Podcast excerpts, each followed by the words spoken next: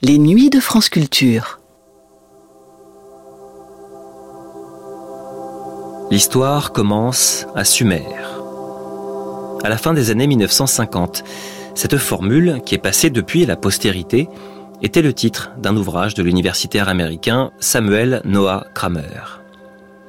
Cette formule, il faut l'expliciter.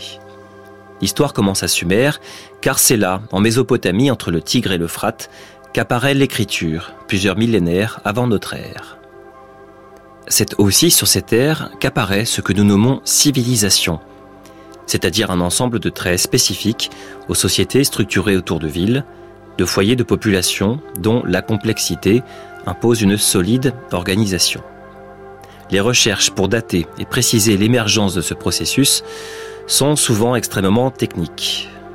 Dans l'émission que voici, l'archéologue Pierre Amiel les résume au micro d'Émile Noël avec la pédagogie et la précision qui sied à son poste de conservateur du département des Antiquités orientales au musée du Louvre. C'était en janvier 1980, à l'occasion d'une série annuelle d'émissions autour des grandes civilisations dans les après-midi de France Culture.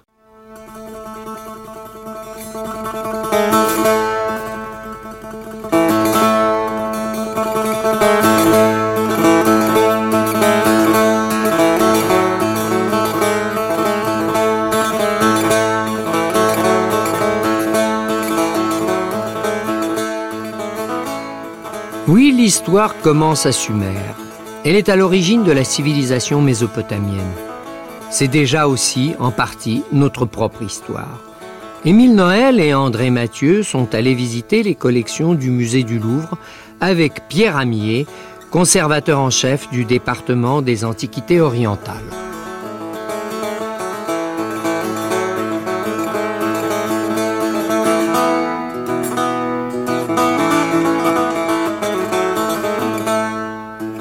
Les Grecs ont appelé Mésopotamie, Mésos milieu, Potamos fleuve, le pays entre les fleuves. Je disais donc que les Grecs ont appelé Mésopotamie la région formée par les alluvions du Tigre et de l'Euphrate. Le Tigre 1950 km, l'Euphrate 2780 km, deux fleuves descendant des plateaux arméniens pour se confondre pendant 200 km avant de se jeter dans le golfe Persique. Vous pouvez prendre une carte pour contrôler et peut-être aussi poursuivre la suite de la conversation. Mais bien entendu, on entend plus communément par Mésopotamie une vaste aire de civilisation située entre la Méditerranée et le golfe Persique, que vous verrez si vous regardez la carte que je viens de signaler.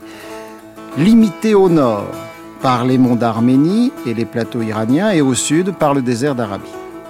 Ce pays est sorti de la préhistoire avant l'Égypte, semble-t-il, mais l'Antiquité classique n'a presque rien retenu, même des grands empires qui se sont établis plus tard dans cet espace. Il n'y a pas, par exemple, pour ces pays, l'équivalent des descriptions d'Hérodote sur l'Égypte. Seuls les écrits des Juifs, repris par le christianisme, ont pu faire connaître Babylone, les Assyriens ou les Perses aux hommes du Moyen Âge. Notre siècle a, de site en site, de fouille en fouille, remonté le temps, mais encore maintenant, l'accord n'est pas fait sur les origines. On fait généralement commencer l'histoire mésopotamienne avec Sumer, dans le sud de la Mésopotamie. Mais déjà les avis sont partagés. Certains considèrent les Sumériens comme des autochtones, d'autres comme des immigrants, venus de pays lointains. Mais d'où? Alors ça Par la mer, par le golfe Persique, par la terre, par la Perse On ne sait pas vraiment.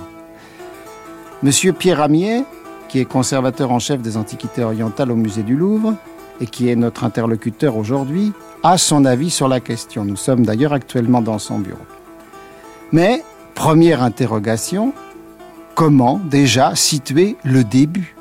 Le début dans le temps À partir de quand À partir de quoi peut-on prétendre qu'une civilisation est née?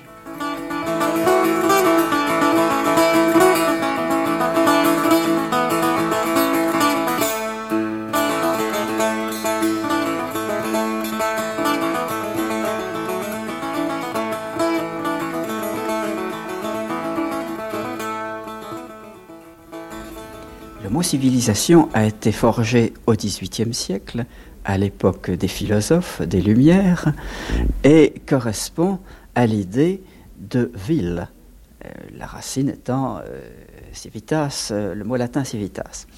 Et la recherche archéologique qui a débuté pratiquement au XIXe siècle a rejoint la tradition qui voulait que les plus anciennes civilisations eussent été au Proche-Orient. Et de proche en proche, on a découvert au moins trois grands foyers dans des bassins fluviaux euh, d'ouest en est, l'Égypte, la Mésopotamie et l'Inde. Et au début de notre siècle, on pouvait penser que les trois étaient à peu près contemporains.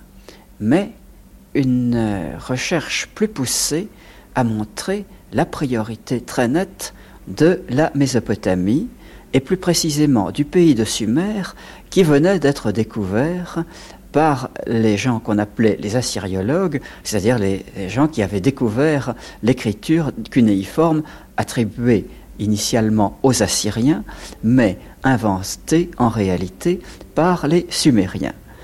Donc, on a précisé des notions qui, très normalement, commençaient par être incertaines et vagues.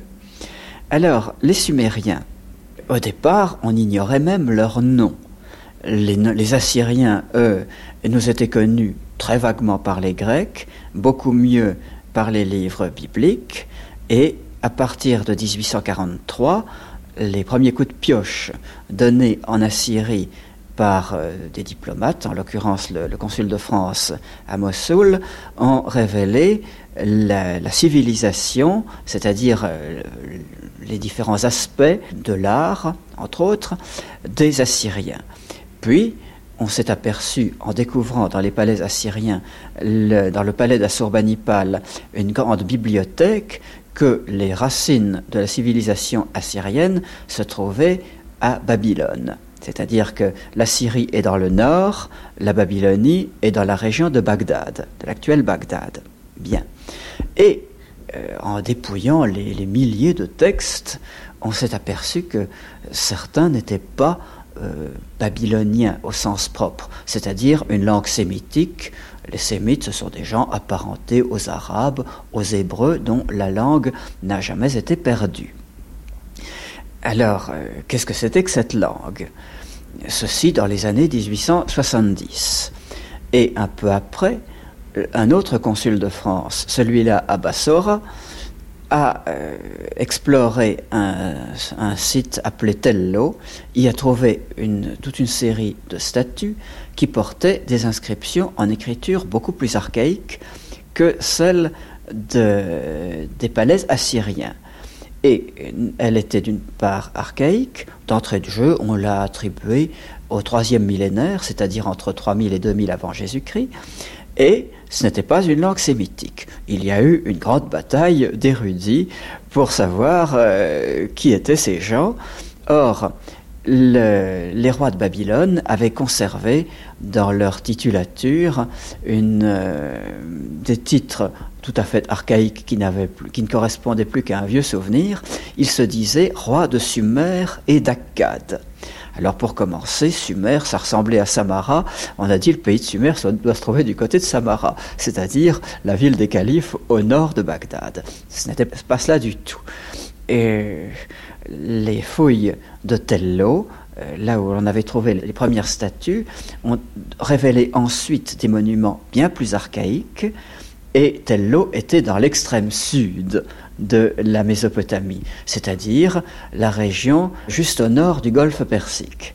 J'appelle le golfe Persique de l'appellation que les Grecs lui ont donnée, tout simplement, n'est-ce pas? Sans vouloir faire d'autres allusions.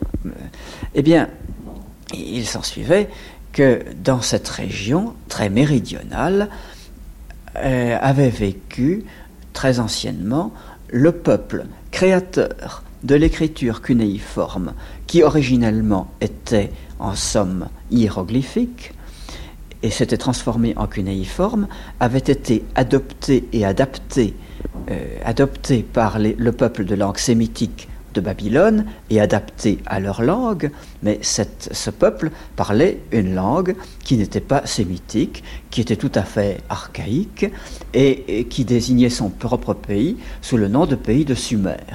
Et du coup, on a forgé le nom de Sumérien. Voilà en quelques mots comment les choses se sont faites. Est-ce que le mot Sumer a une signification traduisible? Non, non, non. non, C'est le, nom qu'ils donnaient eux-mêmes à leur pays. Hmm. Et alors, sur le plan de la chronologie, à quelle période peut-on faire remonter la véritable création de Sumer? Alors, comme tout fait culturel, on ne peut euh, identifier euh, une culture que dans la mesure où elle s'exprime, euh, où on a des textes d'elle, puisque le texte, c'est la parole elle-même fixée alors que l'image euh, présente les idées, mais le, tableau peut être décrit par un Chinois ou par un Français ou par un Péruvien euh, dans sa langue, alors qu'un texte en chinois sera incompréhensible à un Français ou à un Péruvien. Donc, euh, tout comme nos ancêtres les Gaulois ne peuvent en réalité être identifiés comme tels que dans la mesure où nous aurions des textes celtiques, ce qui n'est pas très très nombreux, euh, les Sumériens ou les Sémites ne peuvent être identifiés comme tels, contrairement à ce qu'on a cru pour commencer, que dès lors que vous avez des textes dans leur langue. Autrement, quand vous trouvez des statues, eh bien, les statues ou les bas-reliefs représentent les gens non pas comme ils étaient, mais comme il se voyait un petit peu comme de nos jours, dans une affiche de mode, on représentera l'homme moderne avec le menton volontaire, etc., euh, etc., tout ce que vous voudrez. Eh les Sumériens se sont représentés avec une grosse tête, de sorte qu'on s'est mis à faire de l'anthropologie sumérienne à partir des, œuvres d'art, pour s'étonner ensuite que leur crâne, euh, sur les, les squelettes qu'on leur trouvait, ne correspondait pas du tout. Donc, les races au sens propre du terme, c'est-à-dire la morphologie humaine, n'ont qu'un très faible rapport avec l'histoire proprement dite, on s'est aperçu enfin que contrairement à d'aimables souvenirs que nous avons il y a une, quarantaine d'années, les races n'ont rien à voir avec les cultures. C'est-à-dire que les mêmes hommes, racialement parlant, avaient une culture non sémitique ou sémitique. Alors, Comment pouvons-nous identifier les Sumériens Eh bien, dès lors que nous trouvons des textes traduisibles en langue sumérienne. Eh bien, ces textes, ce sont ceux des créateurs de l'écriture qui est devenue plus tard cunéiforme. Pour être plus précis, quand cette écriture apparaît, nous ne pouvons pas la comprendre. Elle est encore beaucoup trop archaïque. Mais elle est l'ancêtre si direct de celle des Sumériens qu'à mon sens, nous pouvons dire que l'écriture a été inventée par les Sumériens. Ce n'est pas si simple que cela d'ailleurs, car dans la langue sumérienne, on trouve déjà des contaminations, si je puis dire, sémitiques. Et on trouve d'autre part, dans les noms des plus anciennes villes, des noms qui ne sont pas sumériens. Autrement dit, la population la plus ancienne était au moins triple. Il y avait des autochtones euh, qui s'appelaient Baba, Kiki, euh, appelons-les des barbares, euh, qui n'étaient rien. Nous ne savons pas comment les désigner autrement. Nous avons les Sumériens et déjà des gens de langue sémitique. Qu'est-ce que les Sémites? Eh bien, je crois qu'on peut les définir comme les nomades du désert syro-arabique. Des gens qui, originellement, suivent leurs troupeaux qui eux-mêmes se déplacent pour trouver des pâturages en bordure de ce, désert et des territoires occupés par les sédentaires, et euh, donc qui voient les choses beaucoup plus largement que le, villageois qui est fixé à sa terre, et euh, qui ont fixé une grammaire très particulière, la grammaire de l'hébreu en est un bon exemple, tout à fait apparentée à celle de l'arabe, eh bien la langue, la grammaire sumérienne est tout autre. Quand on l'a découverte, euh, on, a remarqué qu'elle superposait des particules. Il y avait ce que nous appelons une racine, euh, c'est-à-dire une syllabe en général qui indique une action. Et on y ajoutait un préfixe, plusieurs infixes et des suffixes pour indiquer, en somme, un peu comme dans notre langue, il, le, lui, i, a, dit. Dit étant la racine qui, est l'essentiel, tout le reste étant les particules qui modifient permettent de préciser votre verbe. Eh bien, le sumérien est une langue qu'on appelle agglutinante, alors que les langues sémitiques sont des langues à flexion interne, c'est-à-dire que vous avez un mot que vous modifiez et seul pour euh, traduire les nuances de la pensée. Or, les langues agglutinantes sont celles d'Asie centrale qu'on trouve aussi chez les Finnois, chez les Finlandais. Du coup, on a pensé que les Sumériens étaient ce qu'on appelait des Touraniens. Le, Touran étant, euh, en quelque sorte, si je peux en simplifier, dire, l'Asie centrale. Et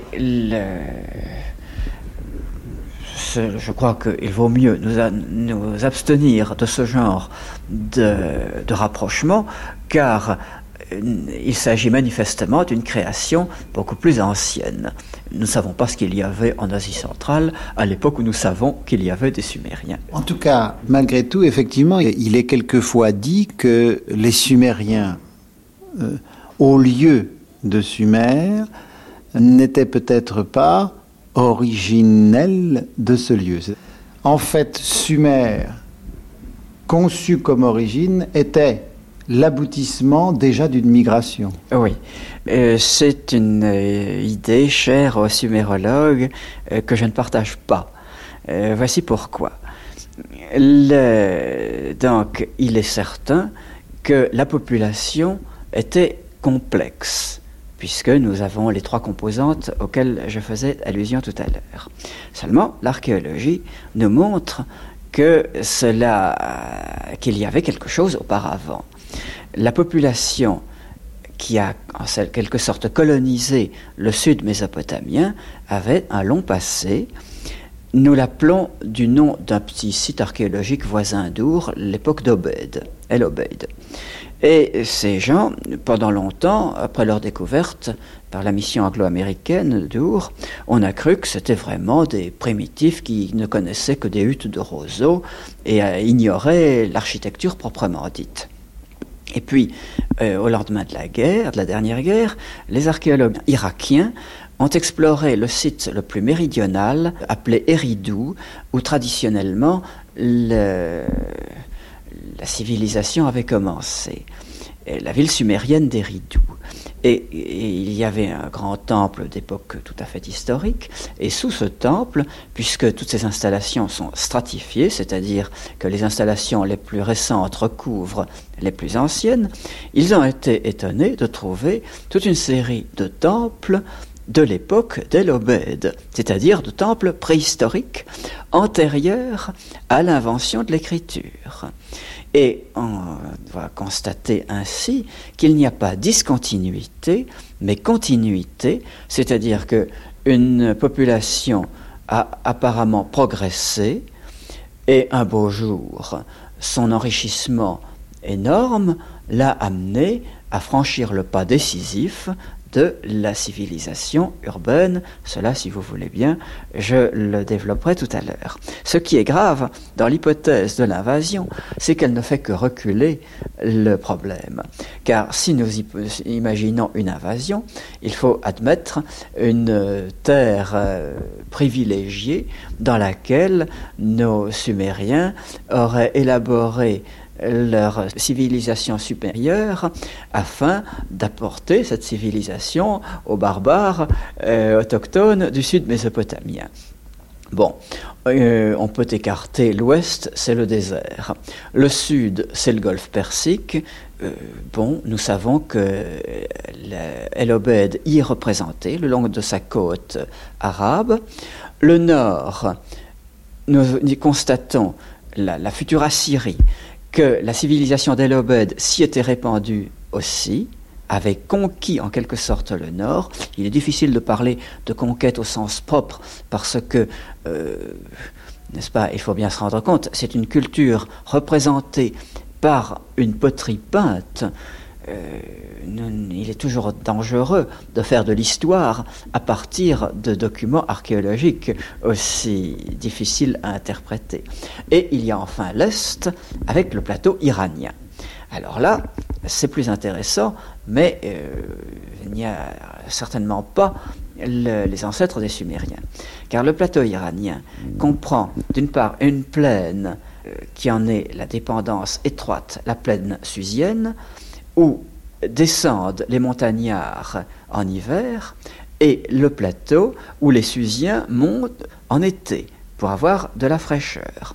Et l'exploration a été intense et l'originalité des cultures iraniennes, ou plus précisément élamites, puisque dans l'Antiquité, euh, c'est ainsi que l'on désignait le haut pays, l'originalité de ce haut pays est telle que je crois qu'on peut écarter à mon sens, il faut écarter l'hypothèse de l'origine iranienne.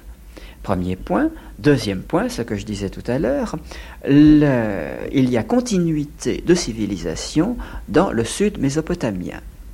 Alors, continuité avec une certaine rupture. Euh, je m'explique.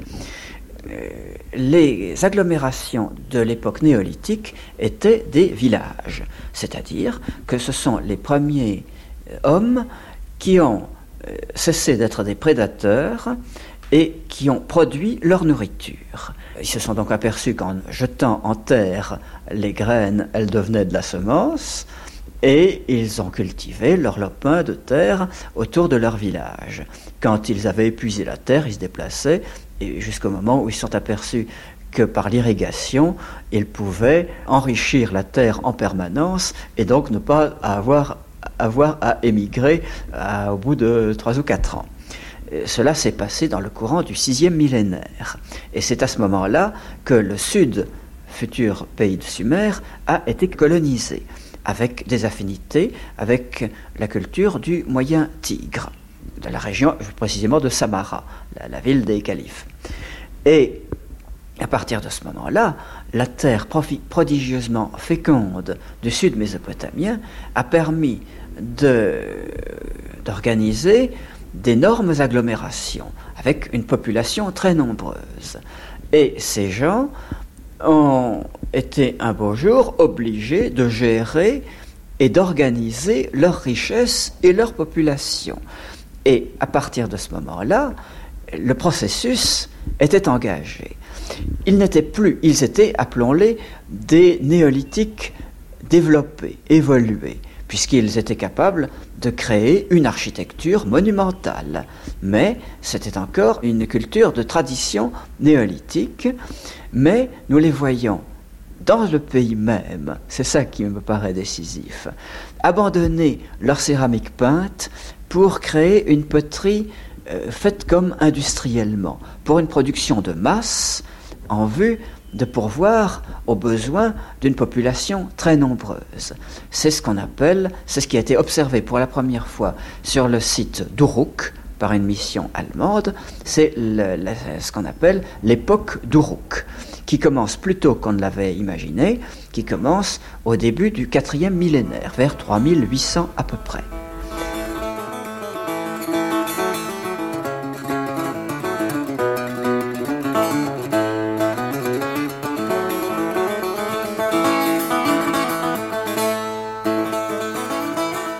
Alors les Sumériens sont-ils des autochtones ou bien sont-ils des immigrés? Pierre Amier est pour la première des versions et il m'emmène à travers les salles du musée du Louvre vers celles consacrées aux antiquités orientales. Il y a là des objets qui, selon lui, attestent le bien fondé de ses assertions.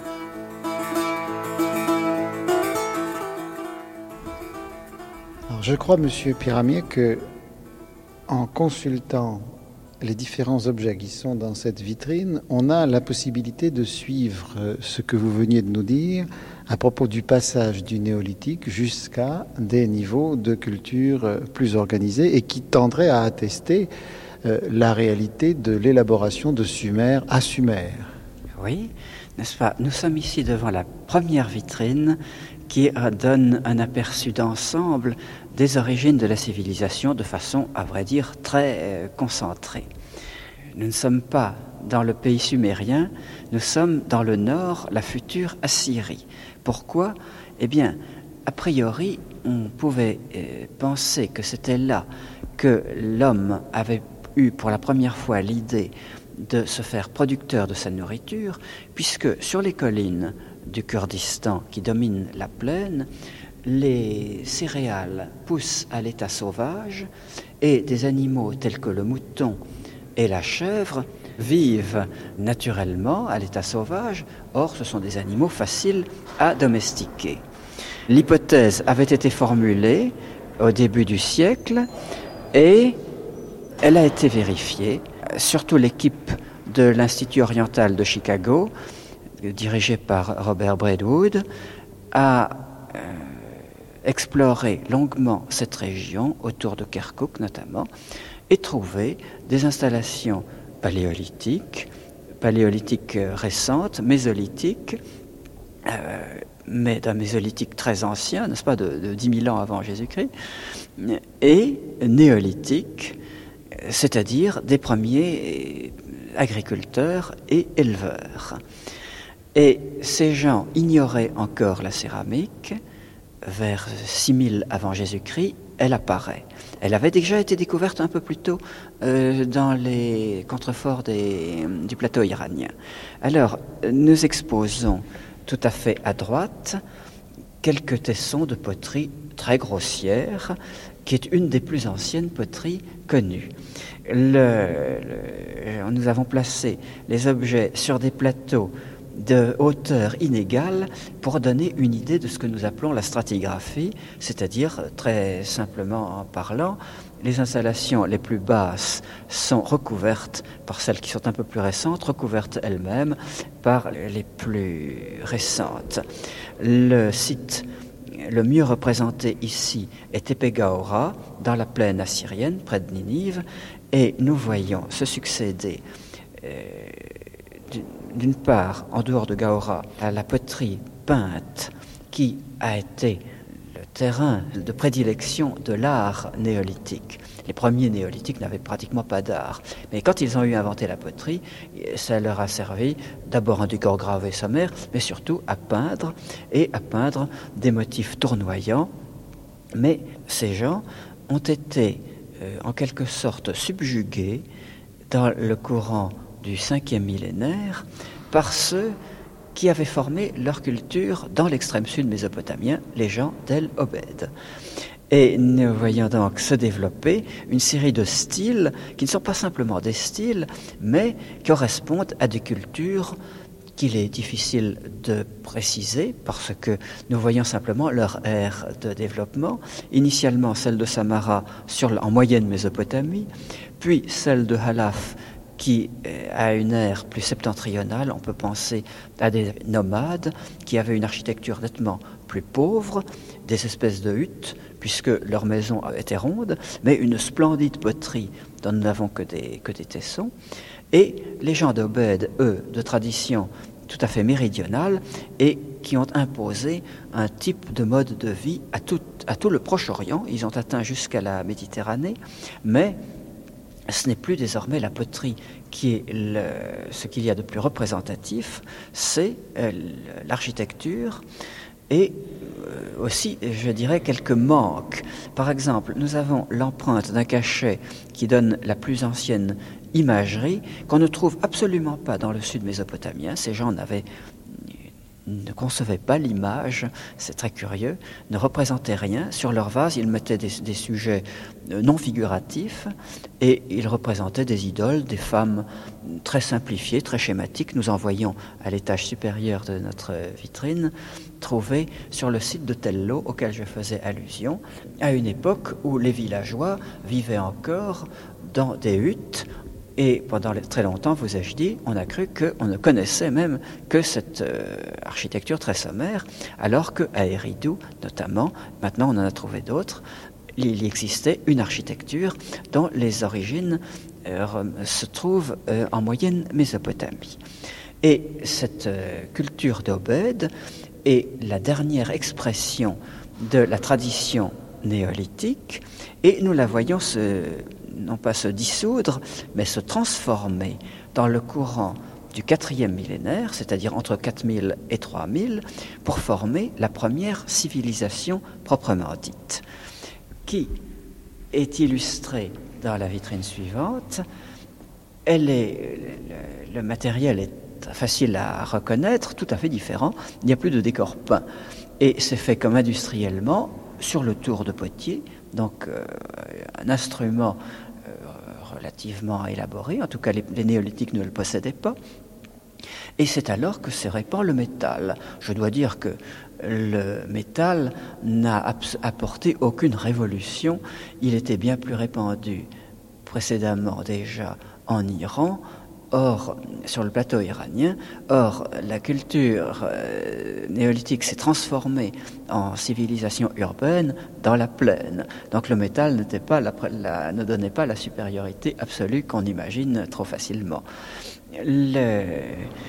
nous, y trouvons donc un petit aperçu de ces, de ces vases qu'en réalité on trouve en quantité fantastique sur les sites de l'époque d'Uruk, aussi bien à Tello que à Uruk, qui pourrait être appelé le plus ancien site euh, sumérien proprement dit, car c'est là que nous avons les plus anciens témoins de l'écriture, utilisés sur des tablettes avec des, qui étaient garantis, dont l'authenticité était garantie par l'application d'un sceau désormais cylindrique et ces sceaux cylindriques ont été comme le banc d'essai, le mot est de Monsieur Parot, l'ancien directeur du musée du Louvre, et, qui, euh, euh, sur ces, cylindres, donc des objets tout petits, où nous trouvons une, imagerie très diverse et en réduction, ce qui par la suite se trouve en grand en peinture ou en bas-relief. Donc ces petits objets sont très intéressants et nous apprennent une quantité de choses. Alors, sur le plan de la datation, ce qui est dans la vitrine, la première vitrine, se situe entre 6000 et 4000. Et ce qui se situe ici, dans cette vitrine sumérienne, en quelque sorte, c'est à partir de 4000, entre 4 et 3000. Voilà, voilà. Et les archéologues allemands explorant le site d'Uruk ont trouvé une, une architecture témoin d'une activité extrême des gens qui construisaient des temples énormes, longs jusqu'à 80 mètres, beaucoup plus long, beaucoup plus grands que le temple de, Salomon à Jérusalem, n'est-ce pas? Et dans ces temples qui révélaient une science et une capacité d'élaborer un plan, ils ont trouvé les plus anciens témoins de l'écriture, encore pictographique. Nous l'appelons l'écriture d'Uruk. C'est celle à laquelle j'ai fait allusion tout à l'heure. Et c'est de cette époque d'Uruk prolongée par une autre, euh, observée dans un petit site appelé Jamdet Nasser, où nous trouvons que ces gens ont inventé aussi l'art plastique, la sculpture. Nous avons une statuette encore très archaïque de l'époque d'Europe proprement dite, mais juste après, des vases sculptés, les uns en bas-relief qui montrent le mode de vie dans cette région très marécageuse, surtout au sud, les huttes de roseaux pour le bétail et des animaux euh, qui révèlent un tempérament de sculpteur extrêmement doué, avec un sens du modelé très vigoureux dans les, les animaux qui défilent la tête tournée en haut relief et c'est là vraiment la racine même de l'art oriental des époques ultérieures. aux époques ultérieures, quand on a eu besoin de revenir aux sources, c'est à cette tradition-là qu'il a à chaque fois fallu revenir. D'un seul coup, les premiers Sumériens proprement dits ont élaboré l'essentiel de la tradition qui allait survivre pendant des millénaires. Ce que nous voyons dans cette troisième vitrine est, enfin, est daté de la même époque que ce qu'on a vu juste précédemment, c'est-à-dire des poteries industrielles. Oui, exactement, mais c'est la phase récente. C'est-à-dire que l'essor architectural du Rouk date des environs de 3400. C'est aussi euh, la statuette d'homme nu, qui est vraisemblablement un roi prêtre, car cela implique désormais une organisation sociale stratifiée, hiérarchisée, et non plus une agglomération de beaucoup d'humains. Et un gouvernement avec une administration, une administration prise en main par les prêtres, mais une administration quand même.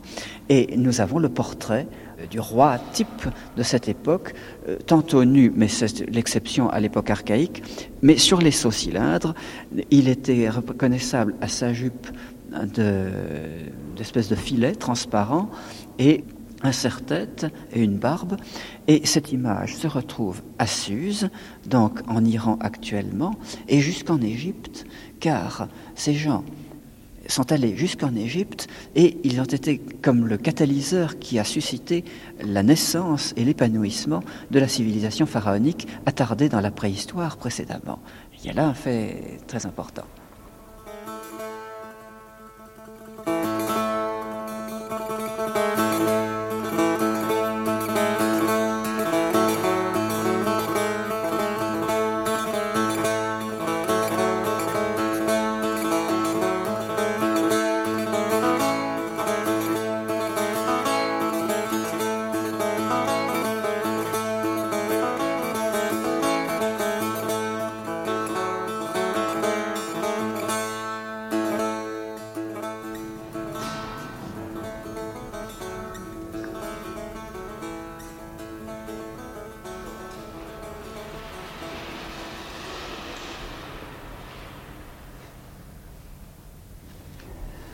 Alors je présume que de même que de nos jours, quand euh, on produit quelque chose, quelque part il faut qu'une administration s'occupe de gérer ce qui est produit.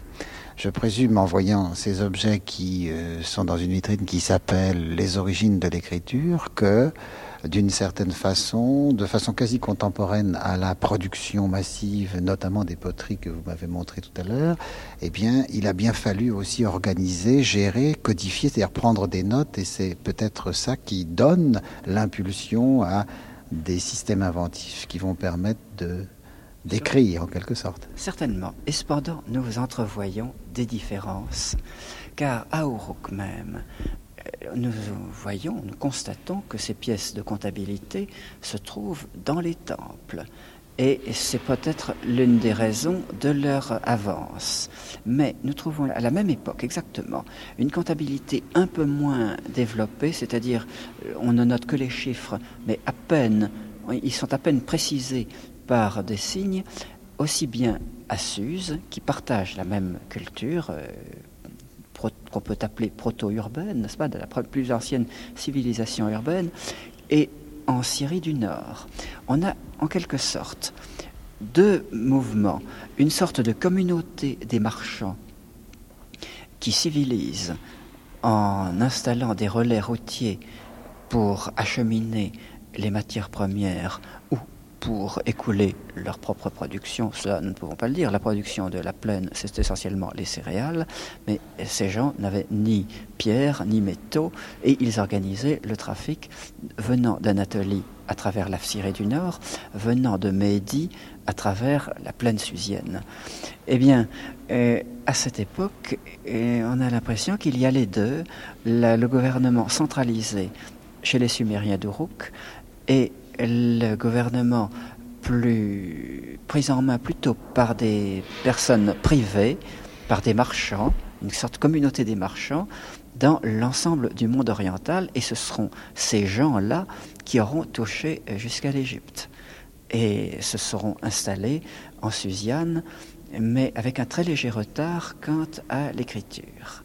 L'écriture se répand vers 3100 à l'époque dite de Jumdet Nasr, elle est encore à ce moment-là euh, pictographique, c'est-à-dire qu'on identifie facilement, on voit une tête de taureau avec ses cornes, ou bien une tête d'homme, un épi de blé, et qui précise des chiffres indiqués par des petits trous qui étaient tracés avec le roseau qui servait à graver tout cela. Mais quand on gravait un tel signe, on faisait une bavure, et du coup, on était amené à lui donner à cette figure un aspect géométrique. Et par la force des choses, le roseau taillé en biseau pour marquer un petit trait a donné, au lieu d'un trait, un petit coin. Et euh, on est passé euh, insensiblement du petit dessin géométrique au dessin cunéiforme.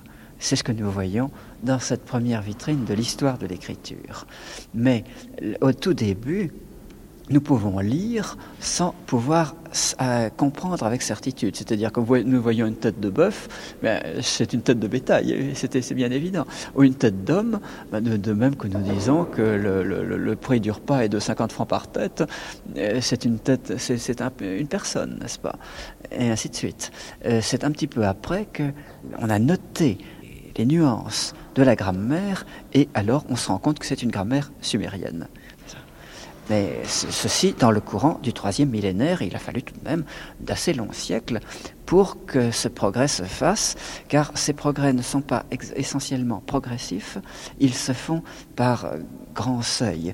Les Sumériens ont pris leur essor, les Sumériens d'Uruk d'abord la, longue, la, maturation de la production de masse, disons de 3800 à 3400, et puis l'épanouissement, la première comptabilité, l'apparition de l'art euh, sur les sauts-cylindres et des premières statues ou statuettes, et puis cela s'est prolongé un peu à l'époque de Jemnet Nasr, et puis il a fallu digérer ces découvertes prodigieuses.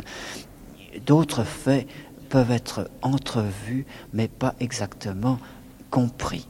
C'est-à-dire que nous voyons l'art se, développer, évoluer de façon qui n'a rien de logique.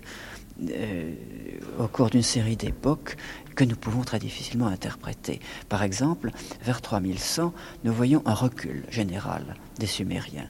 Ils abandonnent purement et simplement leurs grandes installations tirées du nord, tout comme les Susiens abandonnent celles de Médie. Et il y a une reprise en main dans le bas pays comme si ces gens avaient eu des ambitions trop grandes, étaient allés trop loin en oubliant leur propre pays. On assiste alors ensuite à un développement intensif de la mise en culture de ce que nous pouvons appeler le pays de Sumer, intimement associé à la région de l'actuel Bagdad, qui est restée de tradition, euh, à l'époque où nous pouvons lire les textes, euh, de tradition sémitique. Il semble que, très tôt, il y ait eu coupure, mais pas opposition. Il n'y avait pas d'hostilité entre population sumérienne et population de parler non sumérien.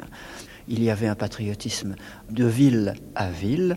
On se battait pour euh, un canton ou pour un canal, mais il ne semble pas qu'il y ait eu encore à ce moment-là un, je pourrais dire, un nationalisme sumérien les étapes de cet art, nous pouvons les suivre d'abord donc sur les sauts cylindres, d'abord un très beau réalisme sculptural qui, est la traduction tout à fait qu'on peut, suivre très fidèlement sur les sauts cylindres et sur les sculptures que nous avons vues dans la salle précédente. Et il y a deux traditions d'ailleurs simultanées. À quoi correspondent-elles? Nous n'en savons rien. Le beau réalisme, les formes tout à fait extravagante, c'est-à-dire les, les animaux dont le cou et les queues sont démesurés et entrelacés. Euh, un jour, un visiteur m'a demandé, mais enfin, est-ce que ces gens avaient connu les diplodocus? Non, tout de même, ils sont anciens, mais pas à ce point-là. Cela dit, ça ressemble. Je veux dire que, par exemple, là, cette petite plaquette, là, euh, où on a l'impression, évidemment, c'est avec les grands coups, les grandes queues et ce corps un petit peu un peu confus, on pourrait penser à une figuration de Diplodocus. Oui, mais c'est de la pure fantaisie, ce sont des faux monstres. Il y a un vrai monstre à côté, c'est l'aigle à tête de lion qui personnifie le nuage d'orage qui crache, euh, qui rugit la foudre, n'est-ce pas? Mais simultanément, vous avez des sujets euh, tout à fait schématiques. Euh, nous ne savons pas très bien à quoi cela correspond une sorte de prolétariat, mais je m'en voudrais de faire des rapprochements sociologiques abusifs. Nous avons des problèmes que pose par exemple le fait que ces cylindres, ces sauts-cylindres euh, schématiques étaient utilisés par les magasiniers vivant sur place, alors que les scribes rédigeant les premiers actes de comptabilité n'ont pas laissé leur sceau comme s'ils l'emportaient par devers eux dans leur tombe que nous n'avons pas trouvée. Ce serait intéressant de préciser pour les auditeurs euh, à quoi correspond justement ce saut cylindre. En gros, c'est une pièce de pierre qui euh, est sculpté négativement et qui passait euh, un petit peu comme un rouleau euh, dont on se sert pour peindre les murs et qui passait avec une certaine pression sur une argile tendre va laisser en, en bas-relief va laisser des marques qui peuvent se, se reproduire indéfiniment, c'est-à-dire que les motifs se reproduisent à chaque fois que le cylindre a fait un tour. Oui. Alors, ce qui est curieux, c'est que précédemment existait déjà le cachet qui était une marque pour euh, marquer par exemple la fermeture d'un vase. On appliquait le cachet, donc un petit rond ou un ovale. Et c'est à l'époque de la première comptabilité qu'apparaît le saut cylindrique appliqué sur deux sortes, au moins deux sortes de pièces. Pas seulement la tablette qui sert à porter la plus ancienne inscription, mais aussi le scellement qui garantit la fermeture des portes. Car pour fermer un magasin, on plantait dans le, panneau de bois un, pommeau auquel correspondait un autre pommeau fixé dans le, chambranle, dans la muraille. Et on les ligaturait avec une ficelle et on mettait une motte d'argile sur laquelle on, on apposait le seau. Et quand un magasinier avait besoin de prélever ce qui se trouvait à l'intérieur, du blé ou tout ce que vous voudrez, était bien obligé de briser les scellés en présence de quelqu'un d'habilité à cela, et on refermait la porte, on réappliquait le sceau. Le sceau n'est pas une signature, il peut l'être, mais à cette époque-là, il n'est pas encore une signature, il est la marque d'une convention, d'un accord le scribe ou deux scribes, car on a très souvent deux sceaux appliqués simultanément, sont d'accord, ils ont donc appliqué le sceau. C'est de même que dans notre société traditionnelle, le, celui qui ne savait pas signer mettait une croix à la place de signature pour marquer qu'il était d'accord. Et toutes les croix ou tous les ongles, ou tout ce que vous voudrez, se ressemblaient, mais il avait marqué par devant témoin qu'il était d'accord. C'est la, signification originelle de ce sceau, de cette forme très curieuse, qui très curieusement aussi a disparu en même temps que l'écriture cunéiforme. À l'époque assyrienne, quand se répand l'alphabet euh, écrit sur le papyrus et scellé, qu'on scellait avec une pastille, eh bien, on abandonne le saut-cylindre, on utilise de nouveau le cachet. Il y a une correspondance certainement significative.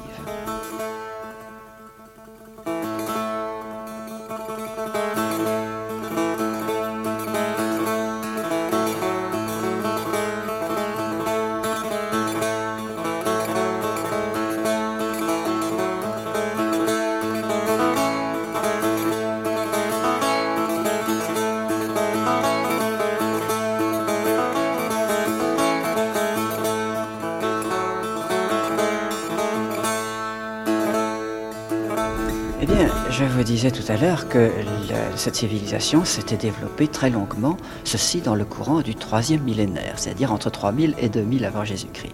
Plus précisément entre 3000 et 2350 à peu près. Alors la tradition a été fixée plus tard de très anciens rois qui ont été les héros de légende. Un petit peu comme Charlemagne euh, au Moyen Âge a été le héros des chansons de geste.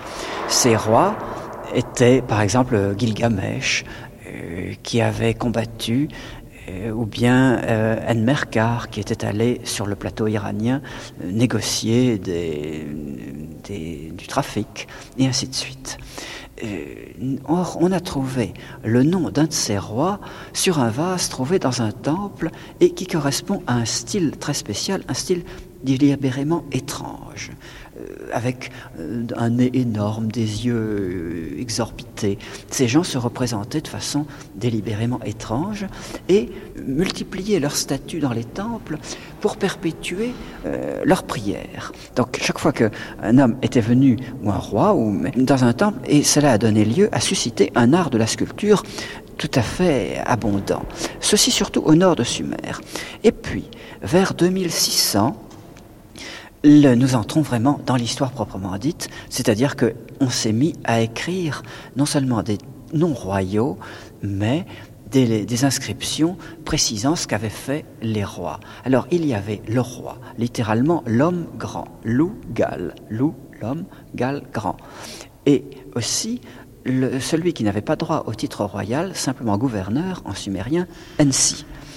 Et on a organisé une espèce d'ONU sumérien autour du grand temple de la ville sainte, qui était juste au nord de Sumer, euh, au contact du pays à prédominance sémitique, la ville de Nippur. Et il y a, dès cette époque, il y avait certainement une organisation des dieux, avec en haut le dieu du ciel, qui ne faisait pas grand-chose. Au-dessous de lui, le dieu du vent, Enlil, qui était le patron de la monarchie. Et au-dessous, encore le dieu de l'eau douce, qui était le dieu de la sagesse. Mais en réalité, chaque cité, euh, capitale d'État, avait son dieu patron, omnipotent, dont le rôle était joué par le roi, qui épousait au nouvel an la déesse, c'est-à-dire la reine, et cette union féconde était le gage d'une bonne année. Euh, il y avait donc essentiellement le couple divin au rôle joué par le, couple royal et qui donnait naissance à un fils divin euh, qui a donné lieu à la mythologie de Noumouzi, ce fils qui meurt en été, ce qui est le gage d'une bonne récolte. Il ne ressuscitait pas l'année suivante. La notion de résurrection n'existe pas chez ces peuples. Ce sont les historiens paresseux des religions qui l'ont cru. En réalité, c'est l'éternel recommencement au début de chaque année. Donc, euh, au début de chaque année, les dieux s'épousent, le jeune dieu naît, il meurt, et puis on recommence l'année suivante ces premières dynasties historiques, nous avons ici au Louvre la chance d'avoir les, témoins de toute une dynastie de l'état de Lagache, avec d'abord, à l'époque la plus ancienne, un roi qui avait arbitré le conflit de cet État avec son voisin. Nous avons la masse d'armes, c'est-à-dire une arme purement votive déposée dans un temple. Et puis, une dynastie a été créée, fondée par un prince appelé Urnanché, et nous l'avons, qui s'est fait représenter construisant le temple. Construire le temple, c'est-à-dire la maison du Dieu, c'est faire en quelque sorte acte créateur, ça se, ça se célébrait à l'aube de l'année. Et il, il fait figure d'ouvrier portant le couffin à briques. C'est-à-dire que là, on voit plusieurs éléments. Euh, je veux dire qu'on on voit plusieurs fois le même personnage, apparemment. C'est-à-dire que c'est une espèce de bas-relief où on le voit assis, on le voit de différentes tailles. D'ailleurs, là, par exemple, il y a, une, deux, trois. Il y a deux actes successifs. En haut, il, il, porte le couffin à briques et il accueille sa famille. Chacun de ses enfants porte son nom gravé sur, la, sur sa robe. Et lui ressemble. Et lui, euh, car ils ont tous là, cet aspect pseudo-arménoïde, euh, cette pseudo-race sumérienne, à quoi on a pensé. En réalité, les Sumériens n'étaient pas comme ça, ils n'avaient pas la grosse tête ronde. C'est un idéal de solidité, euh, tout simplement. Et en bas, il y a le banquet qui fait suite à la, construction. Le roi est assis, son échanson derrière lui avec le vase à bec pour lui remplir son, gobelet, et sa famille, la suite de sa famille, vient lui présenter, euh, lui rendre hommage. Cette petite tête-là qu'on voit a l'air d'être également euh, relativement faite sur le même modèle, mais cette fois-là, c'est une sculpture. Enfin, je veux dire que c'est une tête non pas en bas-relief, mais c'est une tête complète. C'est la tête d'une statuette qui était déposée dans le temple pour perpétuer la prière de ce personnage. Mais il y avait, outre, euh, il y avait aussi des instruments de musique. Nous avons par exemple la tête de taureau en bronze euh, ou en cuivre. C'est l'époque où le bronze apparaît, où il découvre que l'étain mêlé au cuivre, non seulement le durcit, ça les intéressait moins, que le rend, euh, abaisse son point de fusion. Mais ils ont été longs à se rendre compte des propriétés précises et quelquefois ils confondaient l'étain et le plomb, qui donnait un mélange très mauvais. Mais c'est l'époque des fameuses tombes royales d'Our, où dont nous avons quelques exemples dans une vitrine symétrique, des feuillages en or, qui, paraît les dames de la cour enterrées de façon solennelle et nous ne savons pas très bien, euh, car aucun texte nous permet de comprendre. Nous avons le nom de ces personnages.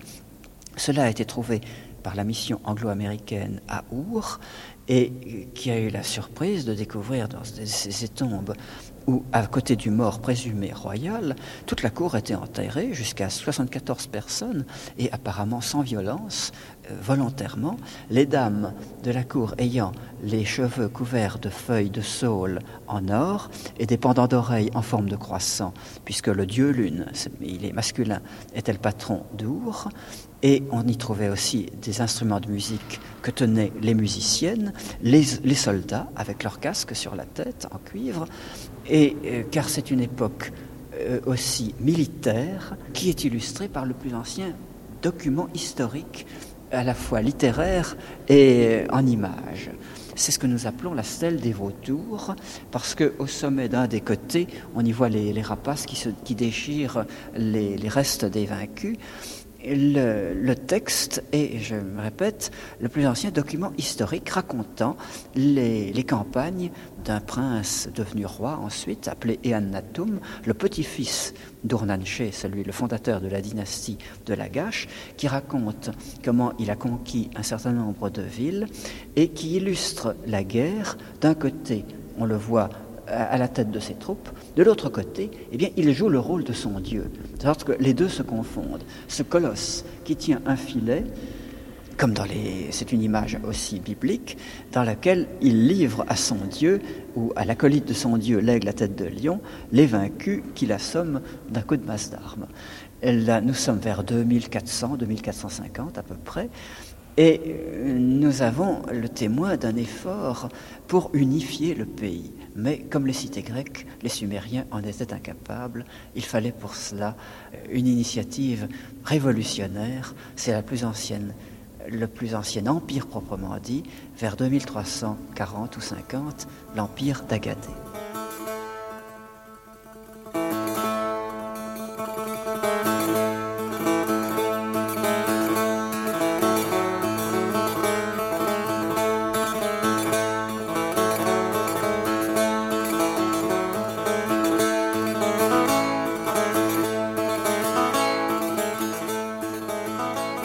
L'Empire d'Agadé. Comme disent les conteurs, ça c'est une autre histoire. Eh bien, j'ai proposé à Pierre Amier de revenir dans son bureau pour nous la raconter au calme.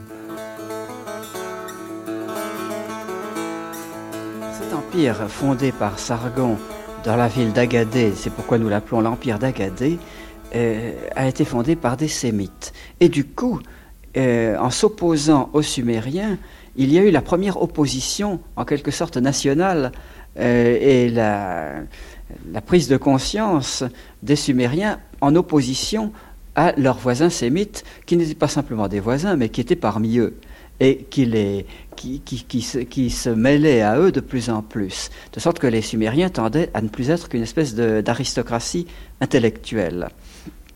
L'Empire d'Agadé est un effort pour dominer le cadre de la simple cité pour un empire beaucoup plus vaste qui se voulait universel.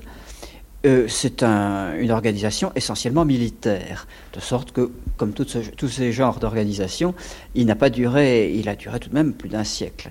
Et après une époque de, de troubles, il y a la dernière tentative des Sumériens la troisième dynastie d'Our, de fonder un empire sumérien à la fin du troisième millénaire, en, si vous voulez, entre 2120 et 2000, grosso modo. Eh bien, euh, les derniers rois d'Our, en réalité, même pouvaient avoir un nom sémitique, et après cela, il n'y a plus eu de Sumériens. Mais, s'ils avaient organisé un empire proprement dit, qui n'était pas purement militaire comme celui d'Agadé, mais qui cherchait à organiser les villes les unes par rapport aux autres, et aussi euh, au-delà de la basse Mésopotamie pour posséder les routes euh, qui étaient indispensables, le bagage intellectuel des Sumériens a été dès lors transmissible aux Sémites qu'on appelle Acadiens du nom d'Agadé, car c'est à cette époque que la littérature a été définitivement fixée par écrit. On avait déjà de la littérature écrite vers 2500 ou même un peu avant. Mais c'était relativement rare dans des centres euh, extrêmement spécialisés. On avait à, Lagache les historiens, les, gens qui ont mis des textes historiques par écrit.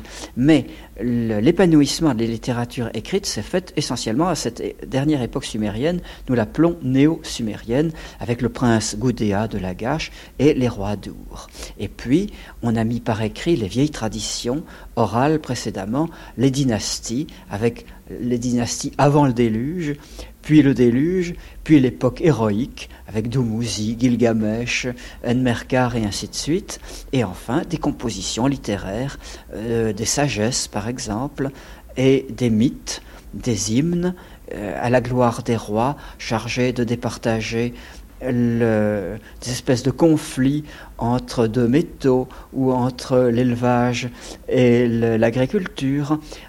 une, littérature très abondante et qui a été reprise ensuite.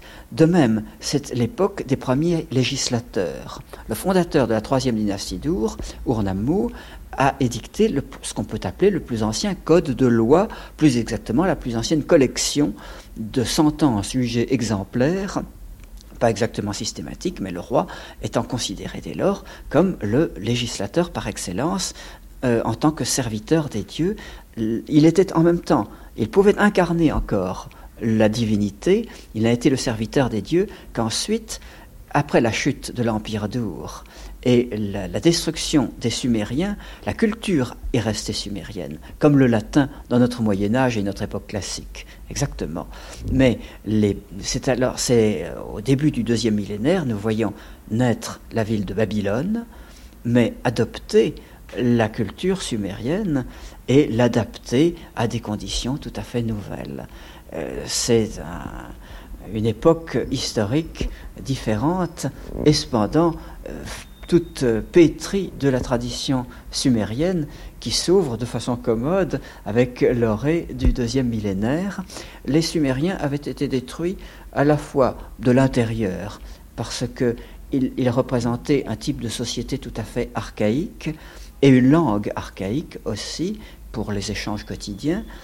Et ils ont été subjugués par les Sémites qui se trouvaient parmi eux et les envahisseurs venus de l'ouest, les, Sumériens les appelaient les Martous, les autres Amourous, et qui ont adopté la civilisation mésopotamienne, de sorte que c'est la langue de Babylone euh, qui est celle de ces princes amorites. Hammurabi le grand législateur euh, n'est pas, pas le premier, puisque c'est Urnamur. Il y a eu d'autres codes par la suite, mais euh, ce royaume amorite de Babylone est en réalité le premier royaume babylonien.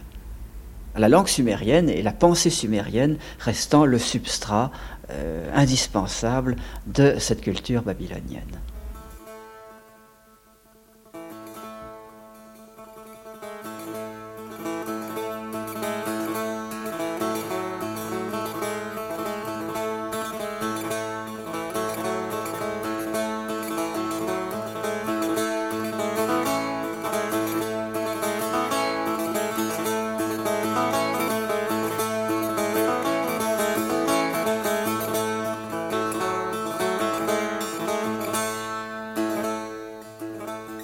Ainsi, la pensée sumérienne reste le substrat de cette civilisation qui va irradier jusqu'à la Méditerranée par le Levant, que nous visiterons dans la prochaine émission, et qui reviendra porteur, entre autres, du rêve de résurrection de l'Empire d'Our, rêve irréalisé qui se propagera jusqu'aux grands empires centraux d'Assyrie et de Babylone.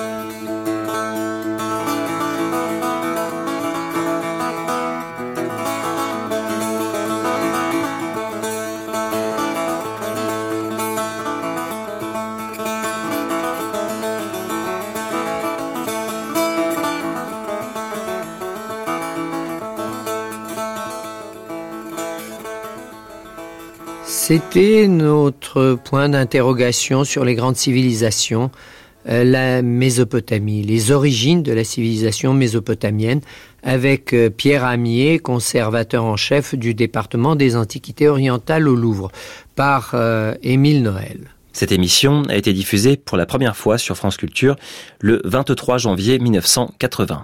À suivre.